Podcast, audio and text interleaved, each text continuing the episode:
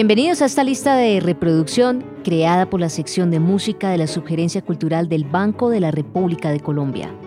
Soy Luisa Piñeros, periodista musical, y este es el quinto programa de una serie de seis episodios de la lista de reproducción Música y Músicos de Colombia, hoy dedicada a la música andina orquestal en la radio décadas de 1950 y 1960.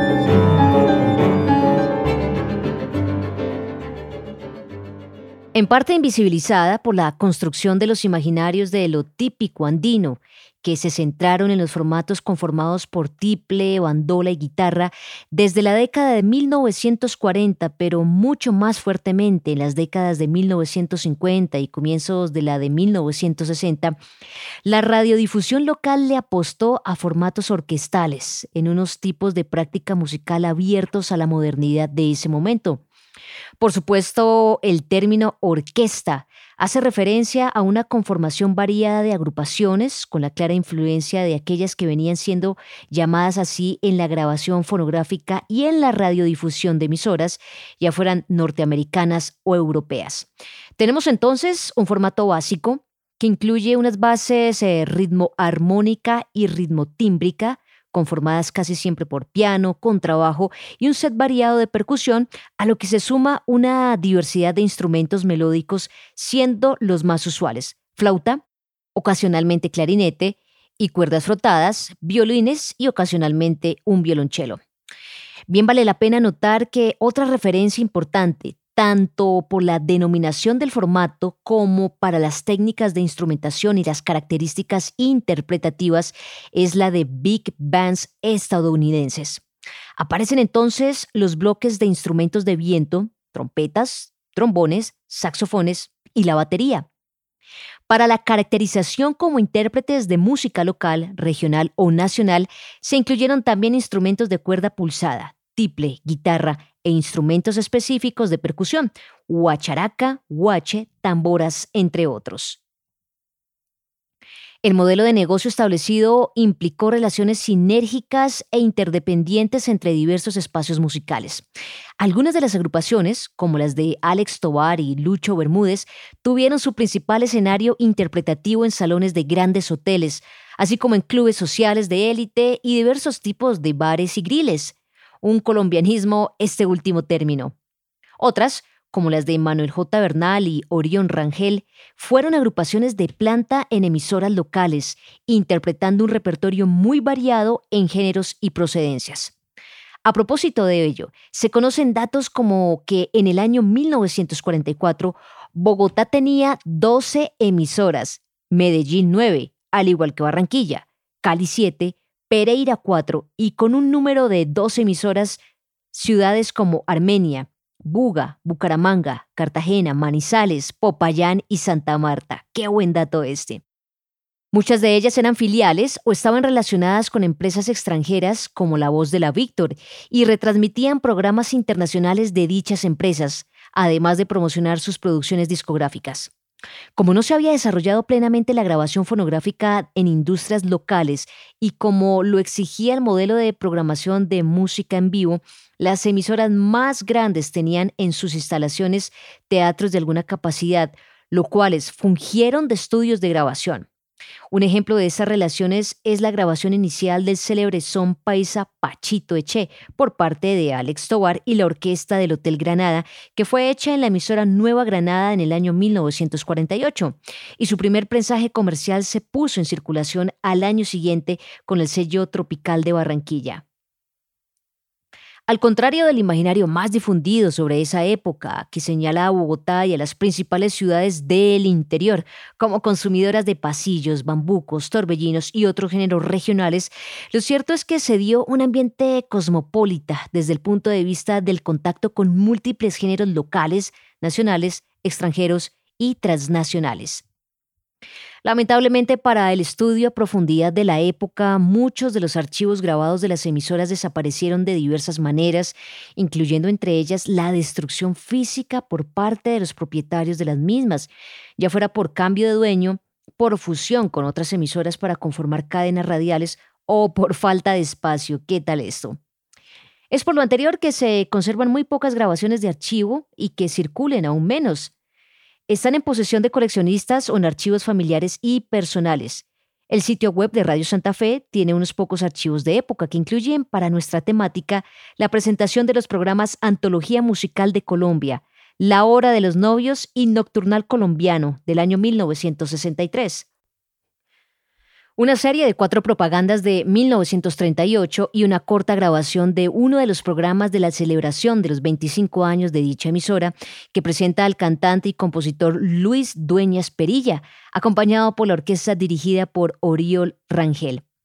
Se conoce también por parte de esta emisora la publicación de un disco en formato de LP del año 1965, en el que se documentan los principales artistas y agrupaciones, así como los horarios de los diversos programas nacionalistas, como son llamados allí, que incluían no solamente la música del interior, sino también programas como Meridiano en la Costa, con Bobé y sus vallenatos, y a la orquesta de Rafael Acevedo, que pone toques internacionales a la música del litoral colombiano.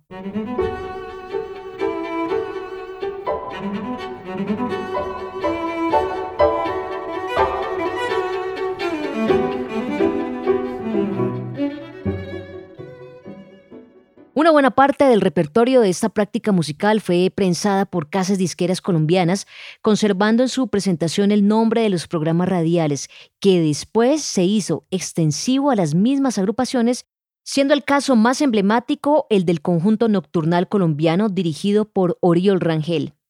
El trabajo de esta agrupación, conformada por piano, dos flautas, triple, guitarra y contrabajo, fue recogido en dos discos LP iniciales que fueron remezclados y vueltos a publicar en formato de CD recopilatorio ya en la década de 1990. Lamentablemente, ello dejó de lado la republicación de discos antológicos de los formatos más orquestales o de cámara que dirigió este famoso pianista, que están en LP como Época de Oro o Póstumo. La actividad al frente de orquestas con plantillas instrumentales más grandes por parte del conocido multiinstrumentista y compositor wolfano Alejandro Tobar García, Alex Tobar, Está reseñada en varias publicaciones, pero relativamente escasas grabaciones comerciales. Circulan entre algunos conocedores, coleccionistas y aficionados unas pocas muestras de la Orquesta del Algodón, llamada así porque era protagonista del programa El Mundo del Algodón, patrocinado por el entonces Instituto de Fomento Algodonero.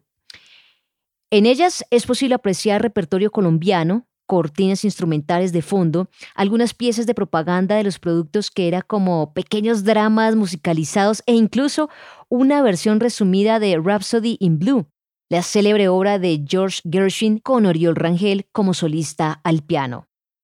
Otra orquesta importante en estos espacios fue, por supuesto, la de Luis Eduardo Bermúdez Acosta, Lucho Bermúdez. Si bien es mucho más conocida por su repertorio caribeño, cumbia, gaita, bolero, son, guaracha, mapale y fandango, entre otros, la actividad de esta orquesta en ciudades como Bogotá, Medellín y Cali incluyó obras de géneros del interior, pasillos especialmente.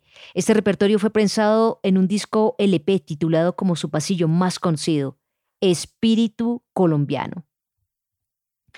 La otra orquesta, de buen tamaño, que fue protagonista de la radio y grabada para la circulación comercial de sus discos fue La Voz de Antioquia, aunque en la grabación se denominó Orquesta de Manuel J. Bernal por el nombre de su director. Dicha agrupación tuvo como fundador y primer director al italiano Pietro Mascheroni, quien llegó a Colombia dirigiendo la compañía de ópera Bracale y luego de su quiebra se quedó como profesor del Instituto de Bellas Artes y en su propia academia. Más adelante asumió la dirección y compuso algunas obras de carácter local el músico español José María Tena, quien también llegó con una compañía italiana pero no regresó a su país debido al inicio de la infausta Guerra Civil Española. Tena murió en 1951 y entonces asumió la dirección el pianista y compositor Bernal, aventajado estudiante de Luisa Manighetti, esposa de Mascheroni, y quien estuvo por casi 15 años al frente de la agrupación. Es oportuno aclarar que debido a cambios en los criterios de programación en la emisora en 1965 se trasladan director y músicos a la radio cadena nacional en La Voz de Medellín y que al año siguiente se muda a Bogotá para dirigir la orquesta en la emisora Nuevo Mundo y vincularse a la televisión en donde compartió programación con Oriol Rangel. La práctica musical reseñada, teniendo como referente las maneras de hacer música en el mundo occidental de la radio y en contexto de entretenimiento cotidiano, trajo a Colombia conceptos y herramientas musicales en boga y modernos. Exigió la formación profesional y en la práctica de los músicos que conformaban estas agrupaciones con la capacidad de leer casi que a primera vista las partituras para sustentar una programación en vivo de alta presencialidad y sintonía. Muchos de estos músicos pertenecieron a las orquestas sinfónicas de sus ciudades, fueron versátiles en la interpretación de músicas muy distintas, en acompañar artistas nacionales y extranjeros de moda, en fin, el moverse a ciencia y sapiencia en un mundo cultural cambiante.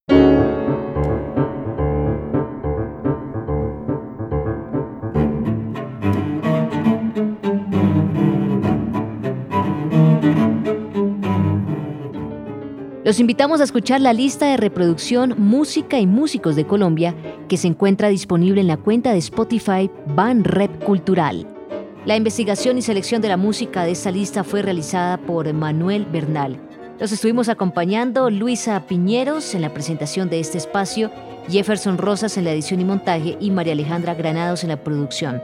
Toda la actividad cultural del Banco de la República se encuentra en la página www banrepcultural.org. En Facebook como Club de Música, Biblioteca Luis Ángel Arango. Y en Instagram, Twitter y YouTube como Banrep Cultural.